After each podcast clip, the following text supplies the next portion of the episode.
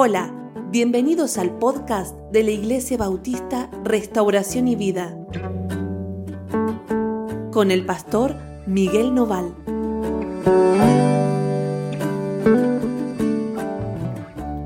Bueno, ¿cómo están? Dios los bendiga. Estamos comenzando eh, nuestro podcast, ¿sí? que titulamos Mañanas de Restauración y Vida. Este es un nuevo formato ¿sí? es algo que no habíamos hecho hasta ahora. Eh, es una mezcla de lo que era la radio antes con las reflexiones que grabamos en el WhatsApp. Y bueno, y a partir de ahora queremos eh, incursionar en este formato especialmente para estas nuestras mañanas devocionales. Eh, la idea de esto es que podamos tener un espacio un poco más amplio para poder, poder tener nuestro devocional y poder hablar un poco más como era la radio, pero también que para ustedes sea algo sencillo, eh, que en cualquier momento puedan ir y tener cada capítulo grabado y eh, que puedan descargarlo y compartirlo y sea algo sencillo para ustedes. Así que eh, vamos a comenzar este mes con un nuevo tema que es el tema de la oración.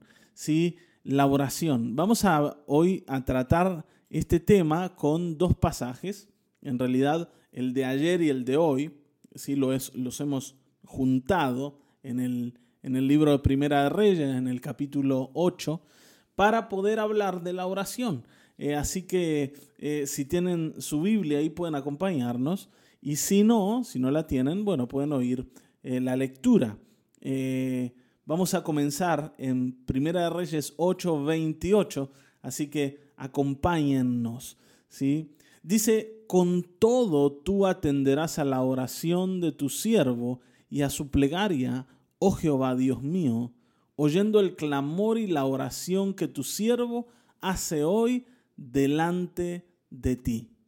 Eh, esta oración la está haciendo el rey Salomón.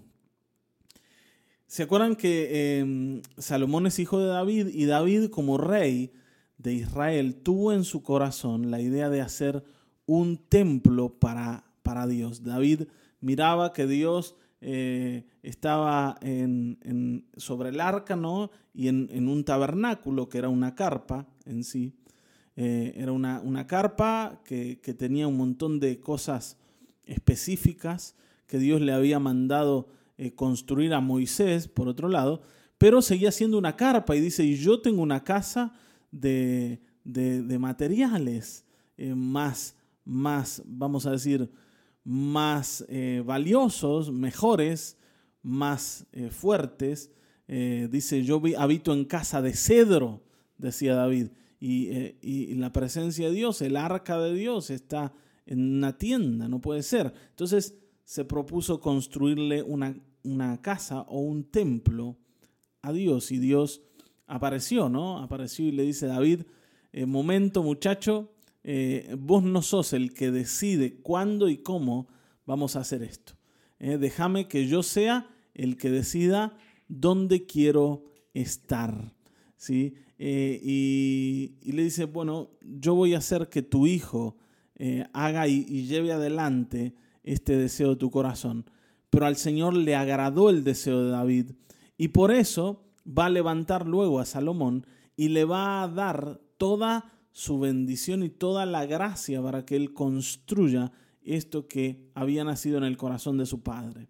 Y cuando Salomón termina la construcción, entiende que, en realidad el templo, más allá de ser una, una obra de ingeniería impresionante y de un lujo y de una eh, ¿no? de una ostentación de, riqueza impresionante, eh, como, como merecía el Señor, es un lugar que el pueblo de Israel va a necesitar profundamente y que va a ser un lugar donde van a poder ir a encontrarse con ese Dios que ellos necesitan presente en, la vida de Israel, que ellos necesitan presente en la vida eh, de, la, de, cada familia presente en la vida de cada persona. Eh, por eso la oración tiene que ver con ir a encontrarnos con Dios. ¿Dónde? Donde Dios habita. ¿sí? La oración tiene que ver con esto. En este, en este caso, estábamos hablando del templo que Salomón había construido. Hoy ese templo no existe más. Y tampoco Dios, eh, vamos a decir, sigue estando en un lugar edificado por hombres, sino que el templo al que nosotros entramos y al que llevamos nuestra oración es al mismo cielo.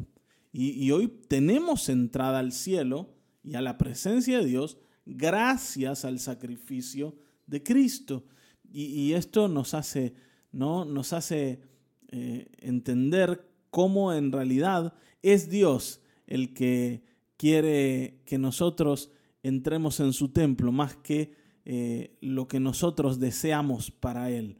¿no? Por eso les conté, como David deseaba ¿no? que Dios tuviera un lugar apropiado, pero ese lugar apropiado es más, eh, es más útil para nosotros que para Dios, porque somos nosotros los que debemos ir a buscar al Señor.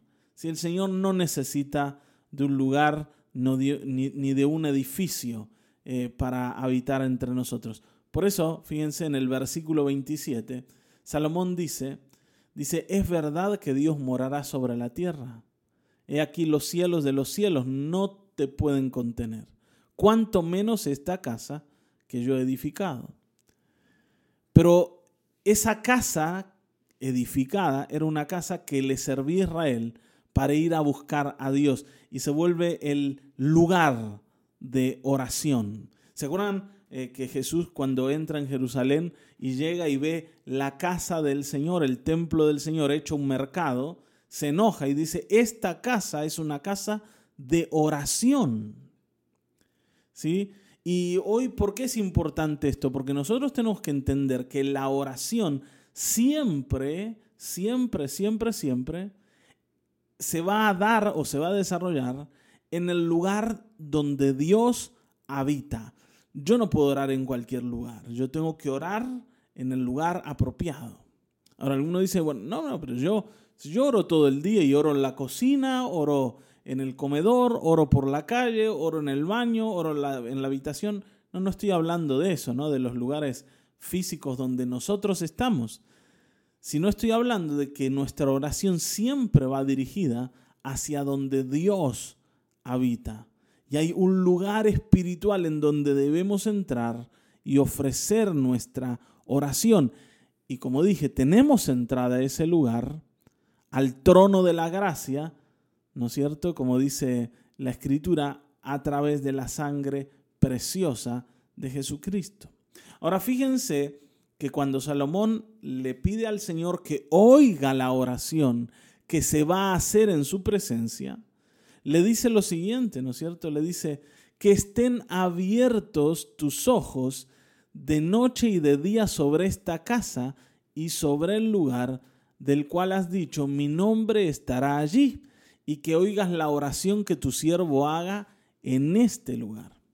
Oye pues la oración de tu siervo y de tu pueblo Israel cuando oren en este lugar. Fíjense cómo él, ¿no es cierto?, eh, resalta esa idea de en este lugar, ¿no es cierto? También dice, tú lo oirás en el lugar de tu morada en los cielos, escucha y perdona. Y acá Salomón nos habla de esto, ¿no? De una conexión que hay entre el templo en ese, en ese momento y el cielo. Bueno, hoy no necesitamos eso. ¿Por qué? Porque el Señor nos ha dado entrada directamente al cielo mismo, a la presencia de Dios. Esto para nosotros, que en realidad eh, Salomón lo ve como un, lugar de conexión, el templo era un lugar de conexión con el cielo, para nosotros ese lugar de conexión eh, en realidad es Cristo mismo. Cristo nos conecta con el cielo. Cristo es nuestro lugar de oración. Y, quería hablarte de esto también. Eh, hay dos, ¿no es cierto? Hay dos lugares o, dos ideas que nos van a conectar con la idea de eh, el lugar correcto para orar. Eh, así como el templo era como el lugar que conectaba al cielo, hoy el lugar que nos conecta al cielo es Cristo. La escritura dice, muchas veces el que está en Cristo Jesús. El que está en Cristo Jesús, como si Él fuera un lugar donde yo puedo estar. ¿No es cierto? Cristo es como un, como un lugar, como una plataforma desde la que yo puedo orar y Dios puede oírme. Nadie puede orar desde otro lugar que no sea en Cristo. Está bien, ¿no? Cristo es el camino al Padre. Y si yo oro sin Cristo, por más hermosa y preciosa que sea mi oración, mi oración va a ser, eh, vamos a decir, va a llegar al, al techo y va, y va a volver. Porque lo único que hace que mi oración traspase el techo y llegue al cielo y, y entre en la presencia de Dios es Cristo mismo. Está bien, ¿no? Porque Él es como esa conexión con el Padre, como el templo era la conexión con el cielo. Vuelvo a leer, versículo 30 dice, Oye pues la oración de tu siervo y de tu pueblo Israel cuando oren en este lugar, está hablando del templo, dice, también tú lo oirás desde el lugar de tu morada, en los cielos. Escucha ahí, perdona. Está bien, ¿no? Cristo hoy es nuestro templo, nuestro lugar. Por un lado. Y por otro lado, también quería hablarles de la iglesia. La iglesia es el lugar en donde Dios habita. Eh, y, esto tiene que ver con que hay un sentido más amplio cuando oramos juntos. Sí, cuando oramos juntos, también ahí es donde Dios habita y la oración hecha en medio de la iglesia es oída por Dios. Si el Señor dice que donde están dos o tres reunidos en mi nombre, ahí estoy yo en medio de ellos. Está bien, ¿no? ¿Se dan, se dan cuenta de esto. Entonces, hay un lugar para la oración. ¿Cuál es ese lugar? La presencia de Dios. Tenemos entrada por Cristo. Para eso yo debo estar en Cristo Jesús. Y esto hay una sola manera de hacerlo y es a través de la fe. Porque uno dice, bueno, ¿y cómo, cómo puedo yo estar en Cristo Jesús para que Dios oiga mi oración? ¿Cómo puedo yo estar en el lugar correcto para que el Padre, ¿no? que es el que puede responder la oración, me oiga? Bueno, mi lugar es Cristo Jesús. ¿Cómo yo oro desde Cristo? Por la fe, sabiendo que Él es el que me abre las puertas me da la entrada para que yo ahora esté o lleve mi oración delante del Padre. ¿Cómo hacerlo también? Junto con la iglesia. ¿Qué sé? Que cuando estamos juntos con la iglesia, el Señor está en medio y oye la oración. Muchas veces Dios le ha pedido a su pueblo que oren juntos. Que cuando eh, se acercan a la presencia de Dios, la oración la puedan dar como una sola persona, no como personas individuales. Bueno, y, esto nos abre un montón de, un montón de frentes, ¿no? Para decir, cuando oramos entonces juntos, debemos orar lo mismo.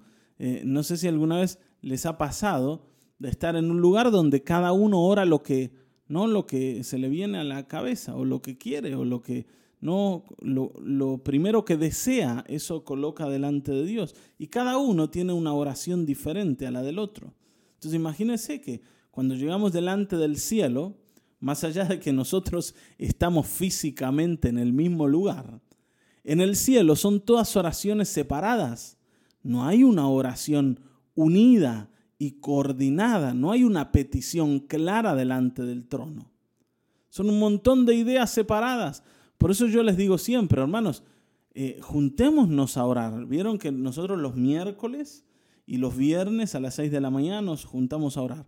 ¿Por qué es necesario orar juntos? Bueno, para aprender a orar lo mismo, para estar de acuerdo.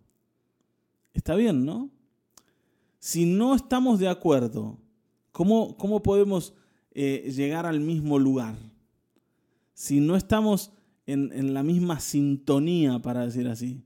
Si no tocamos la misma canción, la misma melodía, la, la, música suena disonante, suena, suena mal. Y esto, eh, el problema es que le suena mal al Señor, ¿no? Para nosotros eh, estuvo todo buenísimo, pero delante del trono eh, no hay una melodía coordinada, ¿no? El violín toca una cosa, el contrabajo toca otra, la batería hace cualquier ritmo. Imagínese, ¿no? Cuando usted va a escuchar música, que escuche, ¿no? Algo así. es incluso, es una tortura escuchar ese tipo de cosas. Bueno, pensemos que nosotros necesitamos coordinar nuestra oración para hacerlo como iglesia. Está bien. Entonces, la primera idea, hay un lugar para la oración, la presencia de Dios. A la presencia de Dios tengo acceso a través de Cristo. Y, ¿no es cierto? Cuando oramos juntos, cuando oramos en la iglesia, donde también el Señor oye, es necesario estar de acuerdo. La oración en el, delante del trono, la oración en Cristo, la oración en la iglesia es oída por Dios. Amén. Y vamos a saltar al versículo 38. Y al versículo 38 va a decir, no toda oración y toda súplica que hiciere cualquier hombre o todo tu pueblo Israel. Fíjense cómo acá vuelve a tomar estas ideas que tomamos recién. Cualquier hombre como, como individual o todo tu pueblo o cuando vengamos como iglesia, ¿no? Cualquiera dice, sintiere, eh, que sintiere plaga en su corazón y extendiere sus manos a esta casa, tú oirás en los cielos, en el lugar de tu morada, y perdonarás y actuarás, y darás a cada uno conforme a sus caminos, cuyo corazón tú conoces, porque solo tú conoces el corazón de todos los hijos de los hombres, para que te teman todos los días que vivan sobre la faz de la tierra que tú diste a nuestros padres. Otra vez, Salomón vuelve a decir, Señor, cualquiera que ore en este lugar, o si el pueblo orar en este lugar, tú vas a oír. Hay una seguridad. No, a mí siempre me gustó ese pasaje donde Jesús enseñaba y le decía a sus discípulos, cuando ustedes le piden algo al Padre, quédense tranquilos de que el Padre les va a contestar. Porque hay una, no hay como una, eh, una promesa de que Dios va a contestar a sus hijos que claman a Él día y noche. Amén. Y que claman a Él de la manera correcta y desde el lugar correcto. Cuando yo oro en Cristo Jesús, yo sé que esa oración está delante del Padre y que el Padre va a responder a mi oración. No sé si alguna vez oraron, oraron pensando así, ¿no? Yo digo esto, yo le pido esto a Dios, pero no me lo va a dar. No, no, no me lo va a conceder. Y eso es porque nosotros oramos desde nuestros propios deseos y desde nuestras propias, ¿no? Desde nuestro eh, propio entendimiento y desde lo que a nosotros nos gustaría. Ignoramos desde Cristo. Cuando yo oro desde Cristo, sabiendo de que yo estoy en Él y de que yo estoy en acuerdo con Cristo, por supuesto, yo entiendo que como el Padre le responde a Cristo y hace lo que Cristo le pide, ¿no? El Señor decía, ¿no? Que tú siempre me oyes, Padre, ¿no? Tú siempre me das lo que te pido. ¿No? Y, todos aquellos que oran desde Cristo reciben porque el Padre nos responde como le responde a Cristo. Ahora, cuando yo oro sin Cristo, no, no hay ninguna razón para que Dios me responda. Porque Él le responde a aquel que de verdad le es absolutamente agradable y es su Hijo amado, Jesucristo. Y cuando yo estoy en Él, estoy de acuerdo con Él, toda mi fe está puesta sobre Cristo, yo puedo recibir la respuesta a mi oración. Está bien, ¿no? Y si vos has eh, orado a Dios, pero has orado a través de otros intermediarios, ¿sí? Eh, y, y, yo quiero decirte, ¿no? Que la Biblia es clara en esto. Solamente Dios responde las oraciones que se hacen a través de Cristo, porque Él es el único camino al Padre. Amén.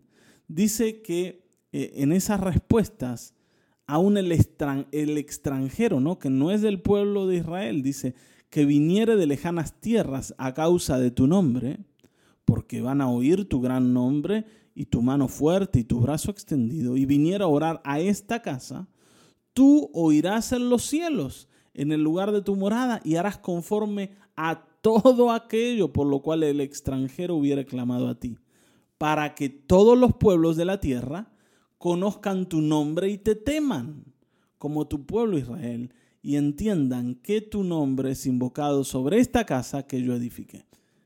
Está bien, ¿no?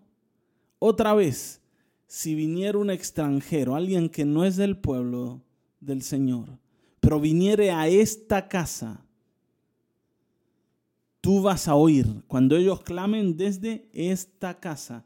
Y vuelvo a decirte, hermano querido, hoy tenemos una promesa de que Dios nos va a oír pero oremos desde el lugar correcto. Aún los extraños que piden a través de la fe en Cristo Jesús reciben. Yo me acuerdo, y con esto quisiera ir terminando, que eh, cuando, esto algunos se los he contado, cuando nosotros estábamos em, casados o recién casados, yo veía que había personas nuevas que llegaban a la iglesia que le pedían cosas a Dios y Dios se los respondía. Y a mí, yo sentía que Dios a mí no me respondía. ¿No es cierto? Y, yo decía, ¿cómo puede ser si nosotros hace tanto tiempo que conocemos al Señor, servimos al Señor, ¿por qué esta gente le es tan fácil recibir respuestas de Dios y a mí me es tan difícil?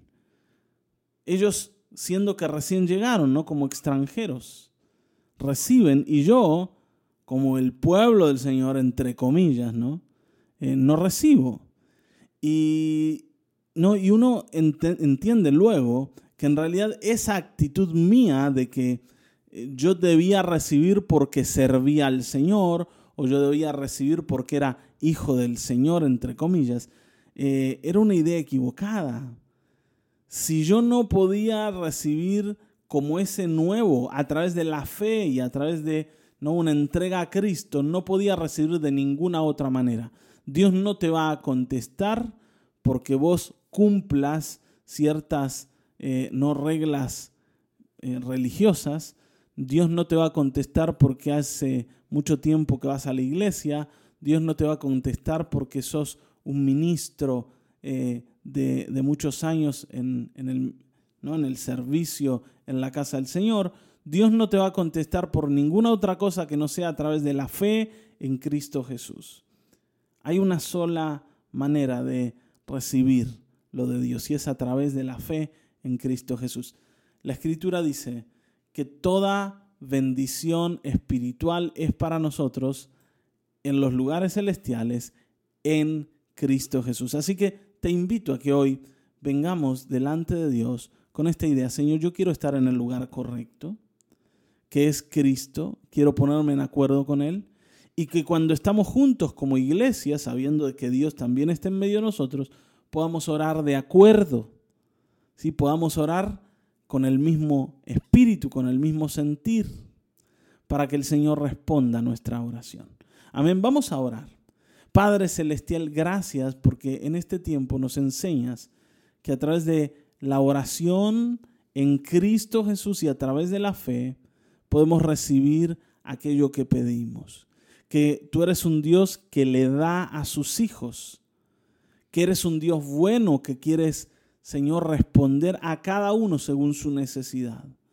Pero nosotros reconocemos que muchas veces oramos desde nosotros mismos, llenos de nuestros deseos, llenos, Señor, de lo que nosotros queremos e incluso con los ojos nublados y no desde Cristo Jesús. Muchas veces oramos en desacuerdo con nuestros hermanos o pensando que las respuestas tienen que ver con lo, lo, bueno que hemos hecho y que tú tienes que responder a nuestras acciones o actitudes. Y Señor, tú le respondes a Cristo porque Él te agrada y todos aquellos que están en Él pueden recibir respuestas. Gracias Señor por este tiempo y por habernos permitido hablar un poco más de la escritura y de la oración en el nombre de Jesucristo. Amén, amén, amén. Hasta aquí hemos llegado. Nos volveremos a encontrar en el próximo episodio de Mañanas de Restauración y Vida. Dios te bendiga.